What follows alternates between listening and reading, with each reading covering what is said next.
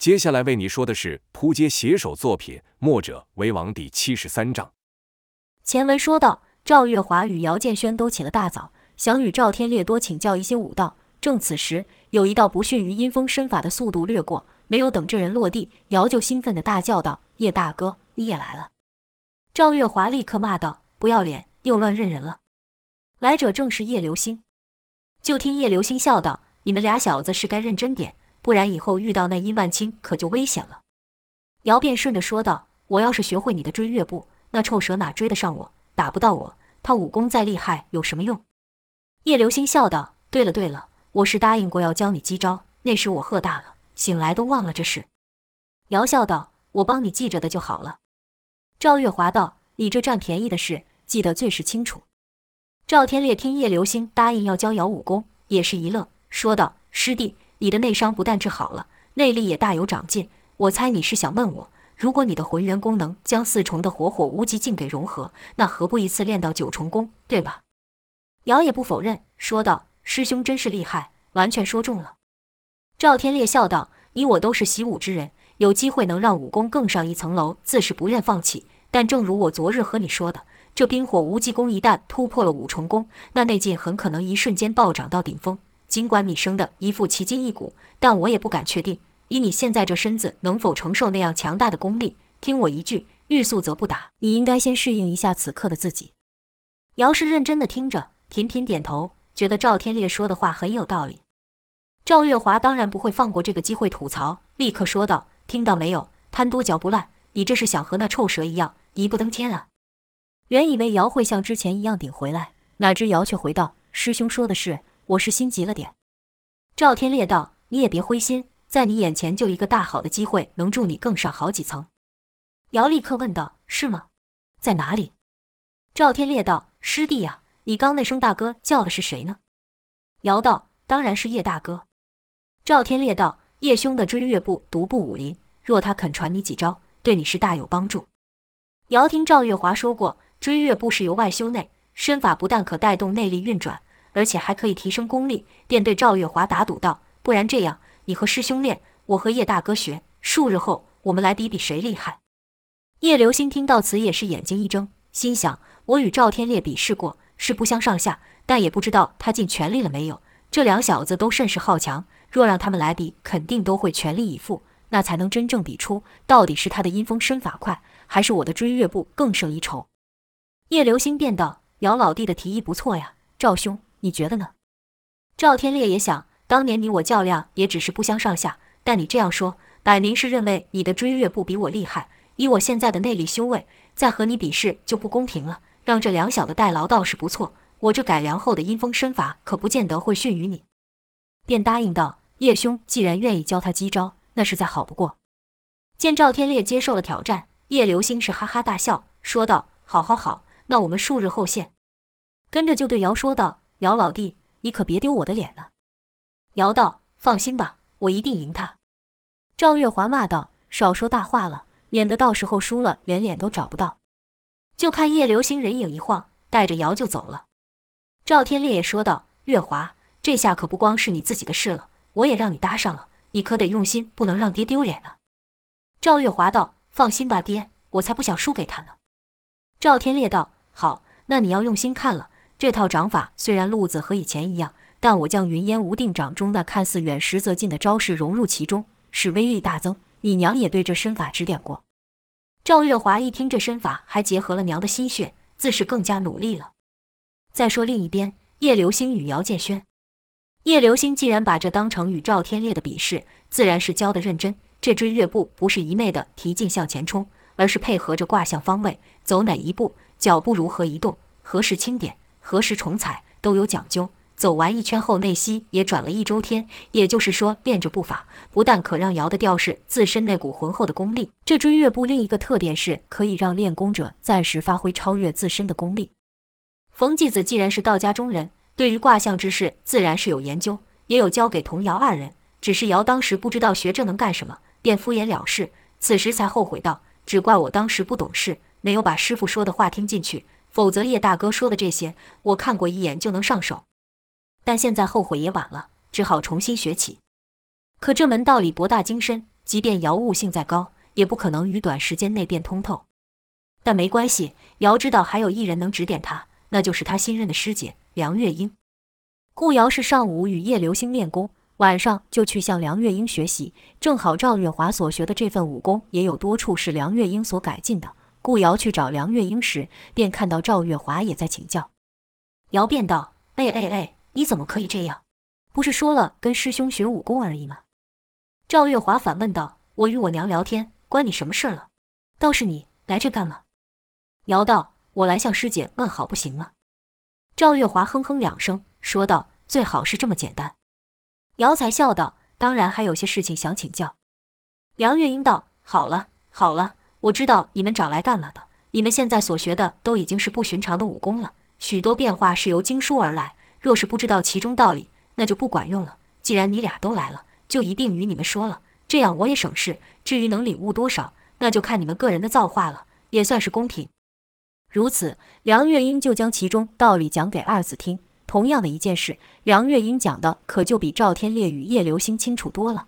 毕竟他可是从小就跟着随风子学习，对这方面的研究自是更加透彻。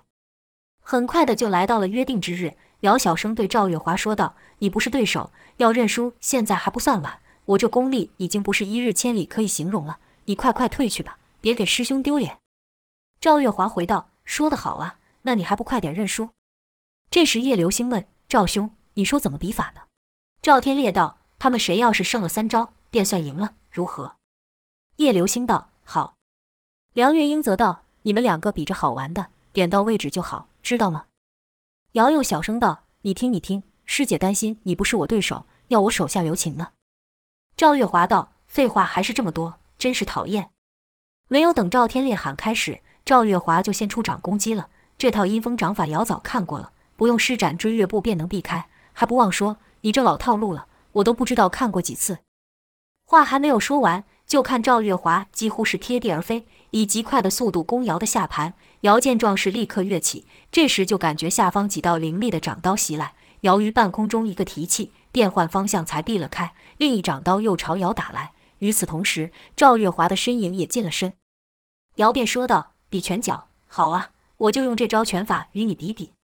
说着就使出了无用拳法。无用拳法为冯继子所创，本就厉害。姚现在有懂得诸多方位的配合与变化，使起来更是刁钻。加之姚此刻的内力高出赵月华甚多，拳风一出，立刻便将赵月华的掌刀给震得退散。赵月华连换变几招都被姚给打回来。可就在这时，他看到姚露出一个大破绽，赵心想：这下看你认不认输。一掌就朝那破绽劈去。当此时，姚要是使出太虚御引术，那赵月华就得败了。但姚心想，说好是招式分胜负，我要用这太虚御引术可就不好了。无用拳法所露出的破绽，并非真的破绽，不用太虚御引术还有后助。眼看赵所打的部位明明是姚的死角，可就看姚一个上翻，居然跃到了赵月华的后方面，跟着就踢出了自创的无用腿法，轻轻点到了赵月华的后背，大笑道：“这就叫旗开得胜。”赵月华心里恼怒，回身骂道：“又是阴招！”姚此刻还抬着那脚，笑道：“我这腿这么长，是你自己没有看到的，怎么能说我使阴招呢？”赵月华哼了一声，骂道：“长你个头！”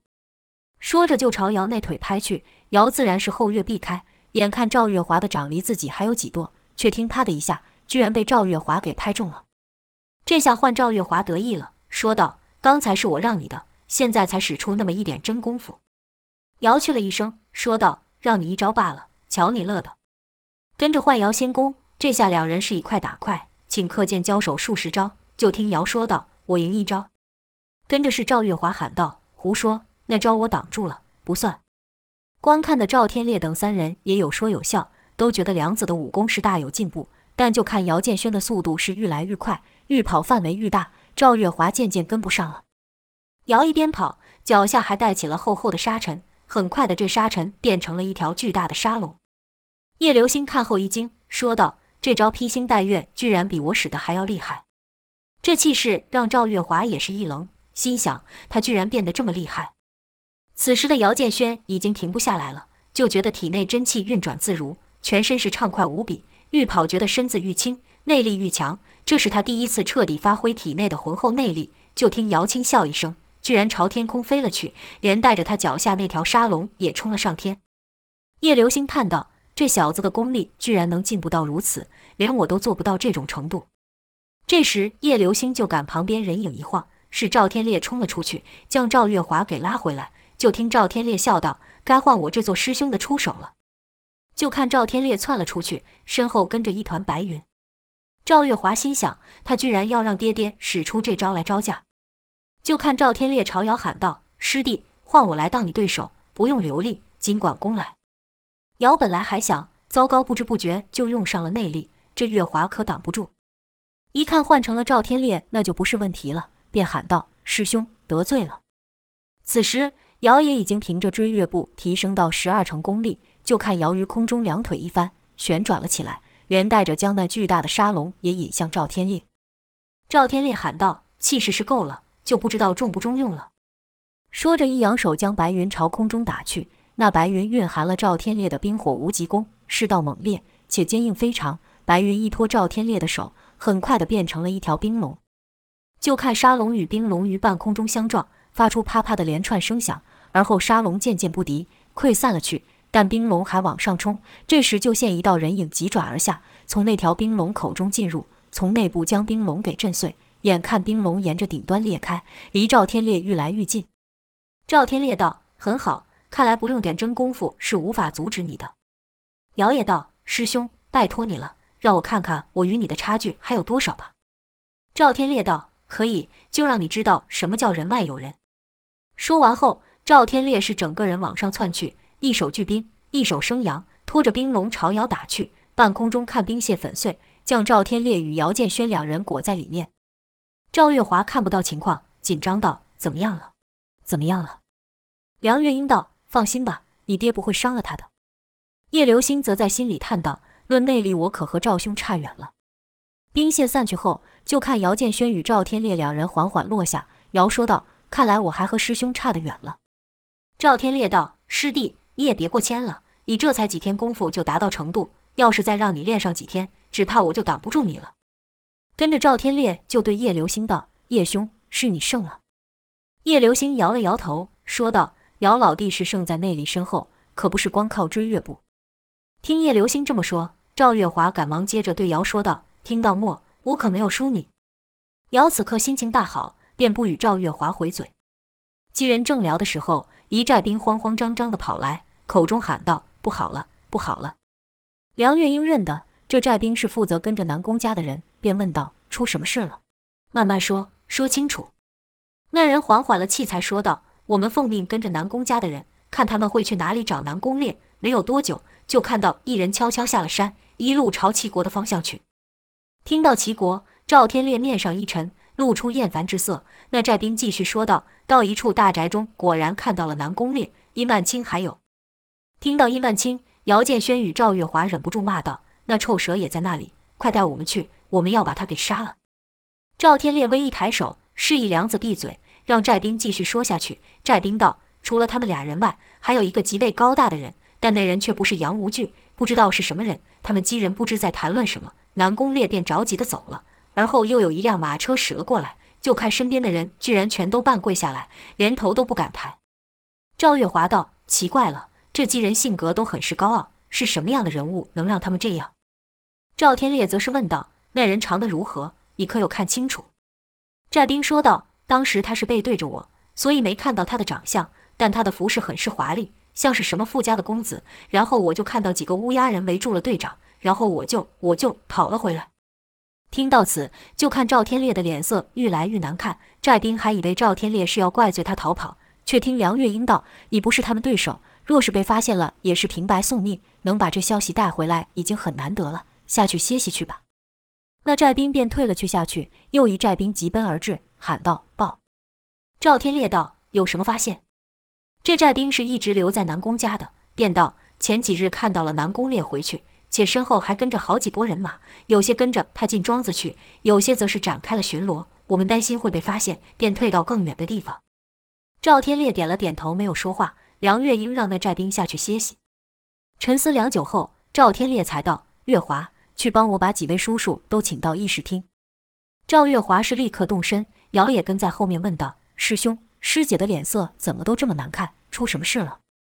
赵月华摇了摇头，说道：“我怎会知道？但肯定是大事。爹爹已经很久没有要几位叔叔一起议事了。”没有过多久，费斯、公孙仇、李密、卢也平跟江满红都来到了议事厅，姚建轩也跟着赵月华站到了到最后面，想听听到底发生了什么事。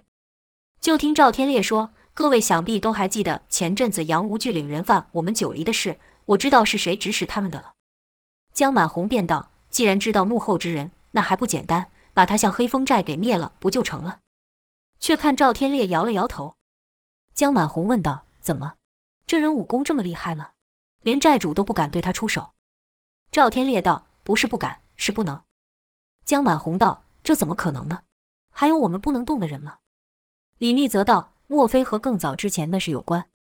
赵天烈道：“正是如此。”李密道：“那可真不好办了。”公孙仇前些日子都在药王谷，而后又与赵月华等人离开了中土，故不知道李密所说的是何事，便问道：“李兄说的是什么事？”李密道：“数个月前，齐王便遣使者来过。”费斯补充道：“不只是人，还带了好多的金银珠宝。”公孙仇问道：“这是为什么？莫非是要买下这地方？”李密道：“不，他有良田万亩，怎么可能会看上我们这孤岭绝迹？”公孙仇问道：“那他想要的是什么？”赵天烈道：“他要的是我们。”这话一出，公孙仇与江满红都是咦了一声。公孙仇说道：“我们一向没与他们打交道，怎会找上我们？”赵天烈道：“那使者说有些事情齐王不方便出手，需由江湖人士私下解决，类似帮他杀个什么人，或是让我们当成匪人去扰乱他对手的城镇。”就听啪的一声，是卢也平拍扶手所发，哼道：“我们可不是帮他干这肮脏事的走狗。”梁月英则说。既然是连齐王都不方便做的，那肯定是牵连颇大，且不可为世人所知的。你们想，即使我们答应了，他日后也不会放过我们，因为只有死人才不会把秘密说出去。赵天烈道：“当时我便拒绝了他。他放话道：敢拒绝齐王的人，是不会有好下场的。”李妮道：“后来他必是找上了南宫烈、殷万清与杨无惧他们。”梁月英道：“南宫烈想找人帮他复兴南宫家，有齐王当他的靠山。”他自然是应允了。殷万清本就是见利忘义之人，就不用提了。可杨无惧怎么也会听命于他人？这点我就想不透了。听到此，公孙仇想到在大树盆一战，杨无惧说他有一个大计划，其中就有提到他要将九黎夺回，想是齐王答应了他这件事。李密道：“看来对方还会找上门来，寨主，我们得早做打算。”江满红道：“怕他个蛋！上次让他们几个趁乱跑了，再来我就把他们一个个给拧了。”公孙仇道：“上次他们是败了，下次再来肯定会带上更多的人。”江满红不屑道：“他还能找谁呢？不就是其他三家吗？哪一个不是我们手下败将？估计他那农帮老子此刻已经归天了呢。”就听卢也平说：“这是江兄做的有些过了。”江满红道：“这有什么过的？他不也想杀我吗？”姚不解众人在说什么事，便小声问道：“怎么？你们将南宫烈的老爹打死了？”赵月华道。这几日是有听娘说过这件事，不只是南宫家，胡野间的梅花庄和那夏景渊的黑风寨也灭了。姚道：“你们出手可真够狠的。”赵月华道：“难道你忘了石刚是被谁害的吗？”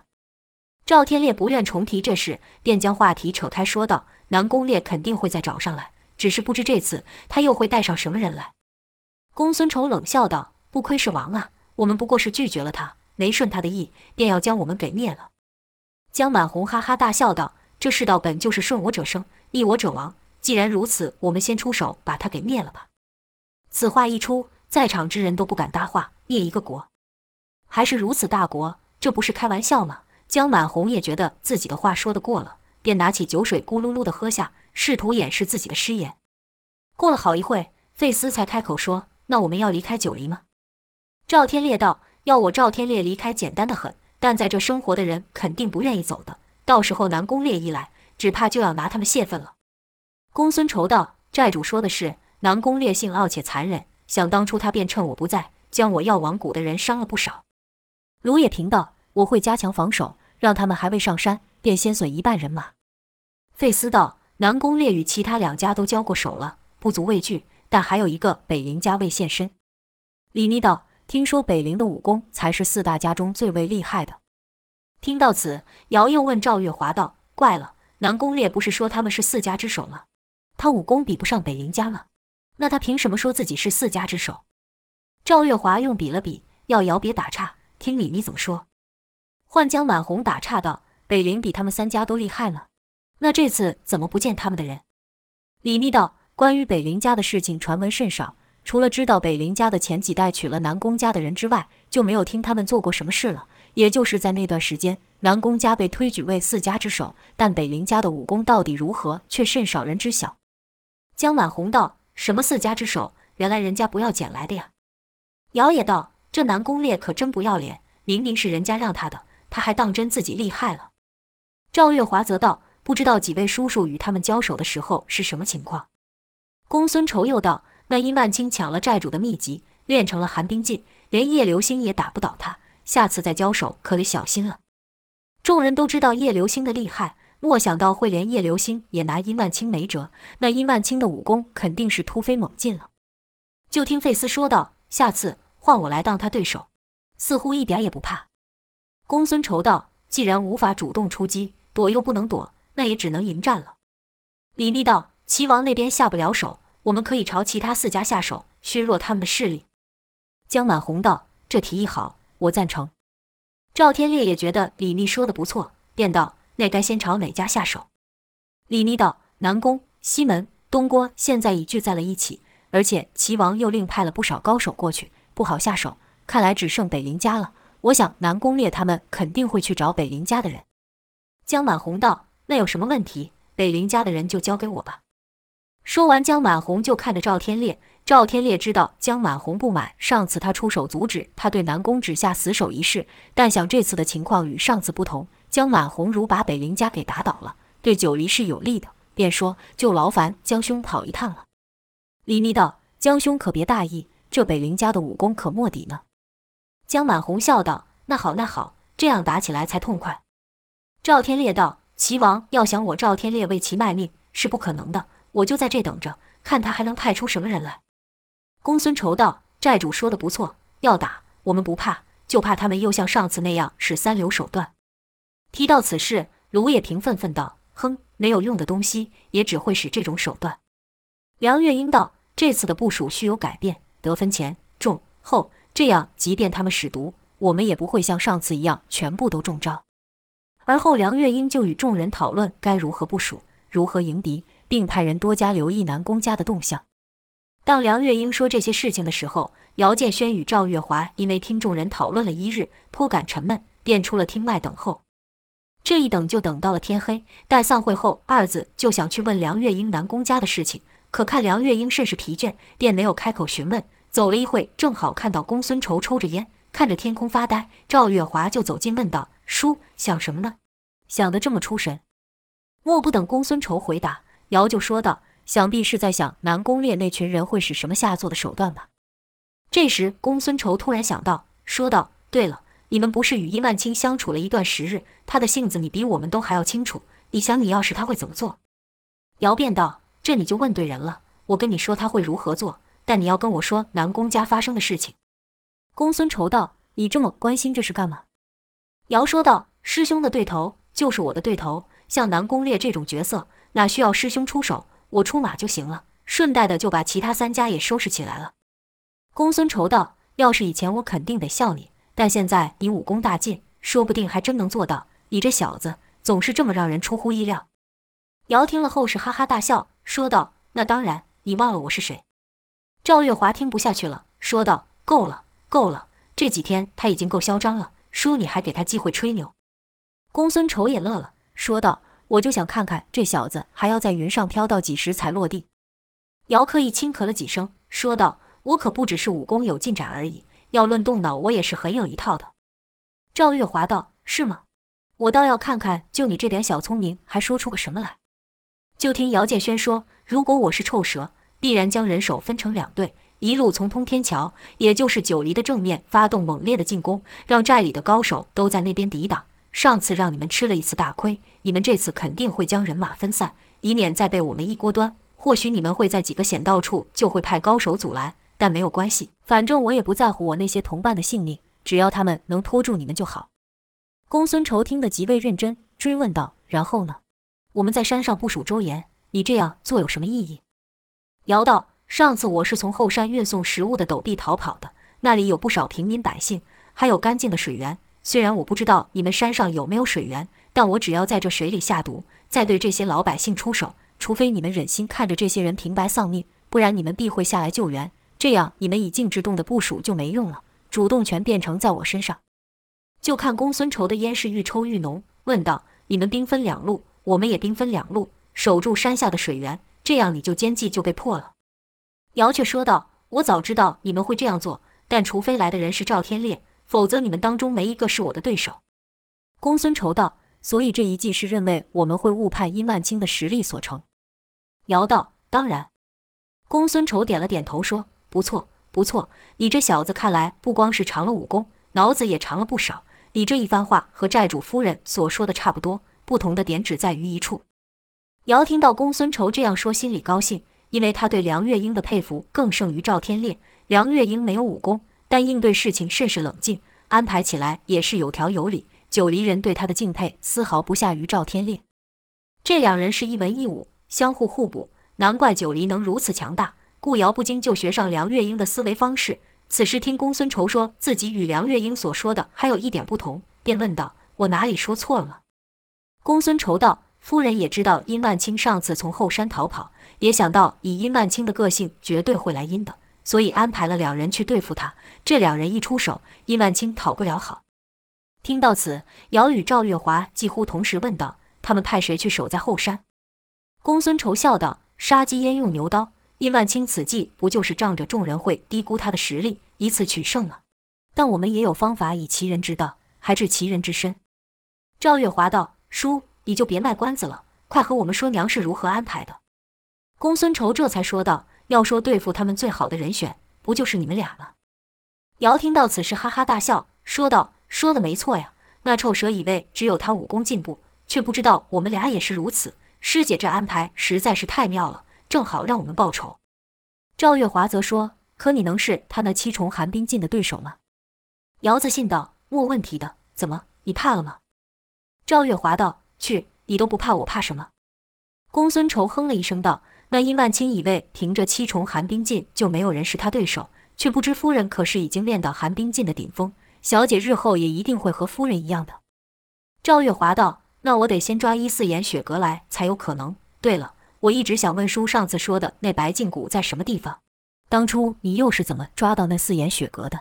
快和我说说。”公孙仇便与二子说了白净谷的位置。与当时他是如何抓到四眼雪阁，而后几日不断有探子来报南宫家的动向，九黎上上下下是严阵以待。二子也是抓紧时间练功，叶流星也真把尧当成自己的兄弟。且自从那日看到尧使出披星斩月，便觉得追月步在尧的手中必能发挥比自己更大的成就，让这门功夫成为天下最快的腿功。便将追月步的口诀、运气、脚步、身法与招式都与尧一一细说。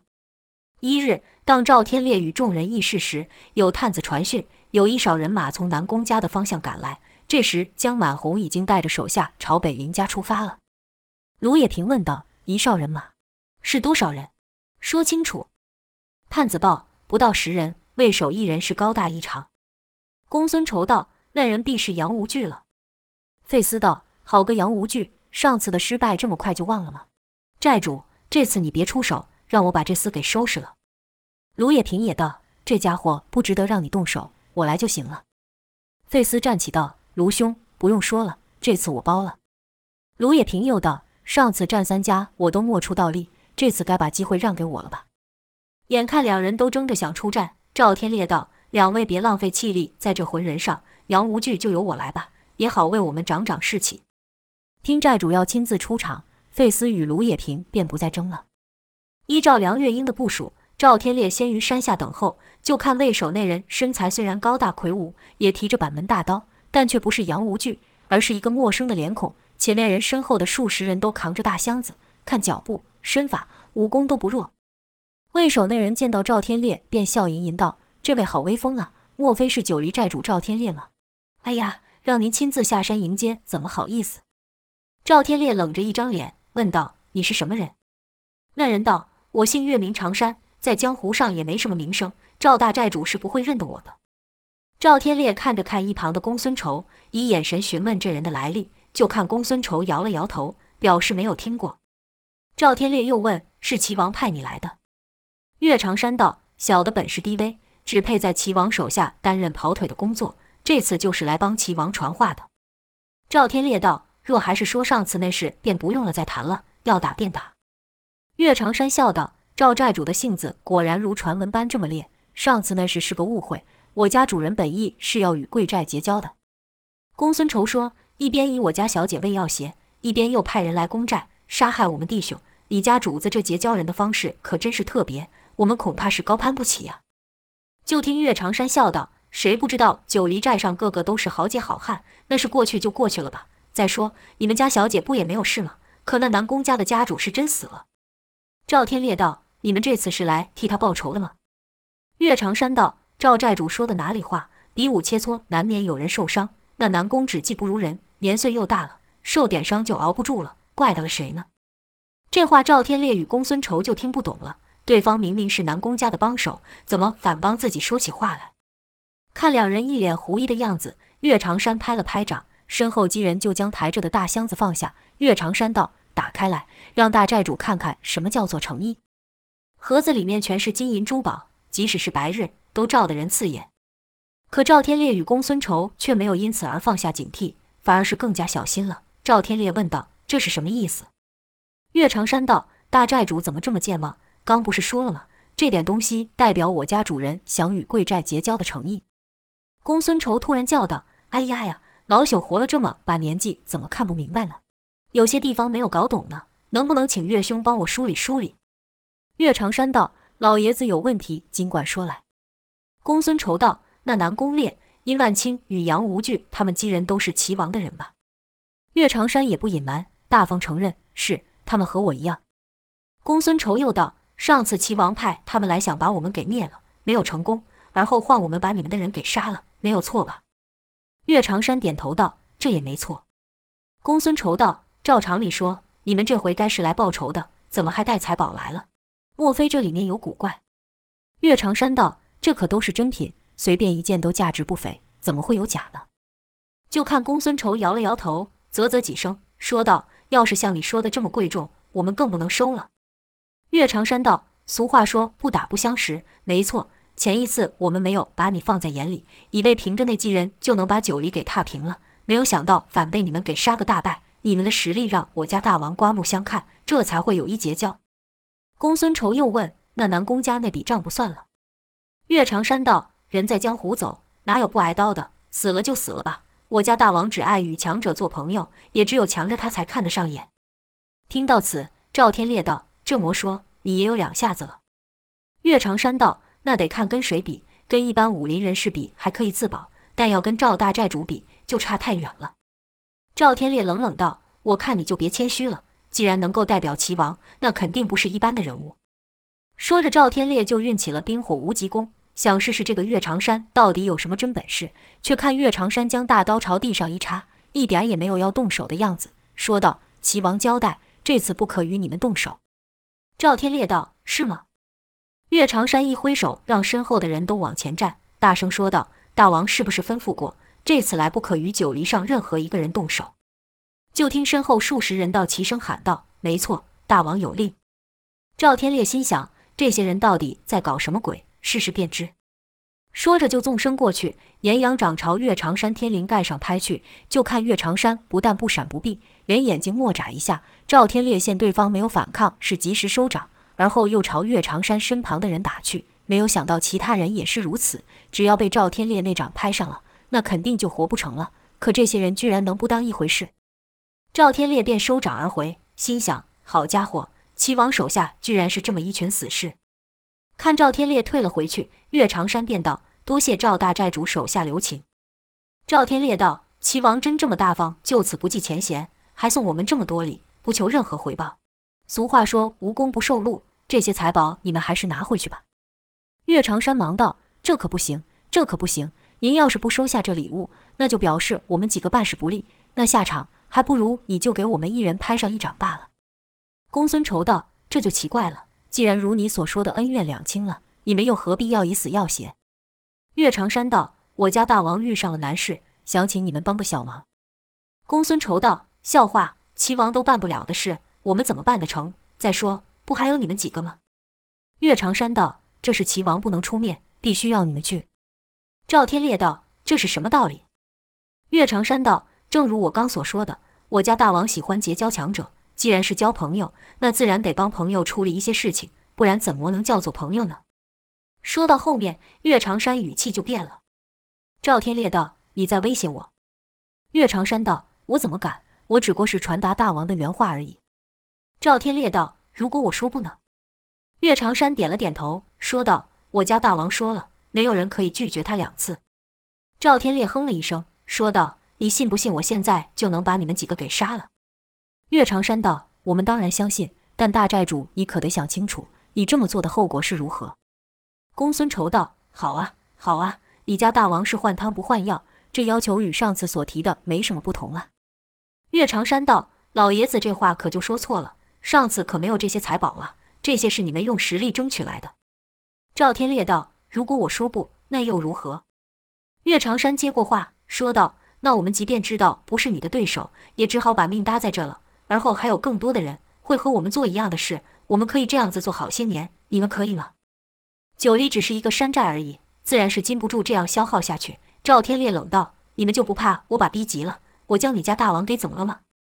岳长山道：“那是不可能的。赵大寨主，你武功高是高，但要想动我家大王，恐怕还是办不到。相比之下，我们要想将你们寨中的人给怎么，却是容易得很呐。大寨主，你也别这么生气，倒是听我将话说完啊。”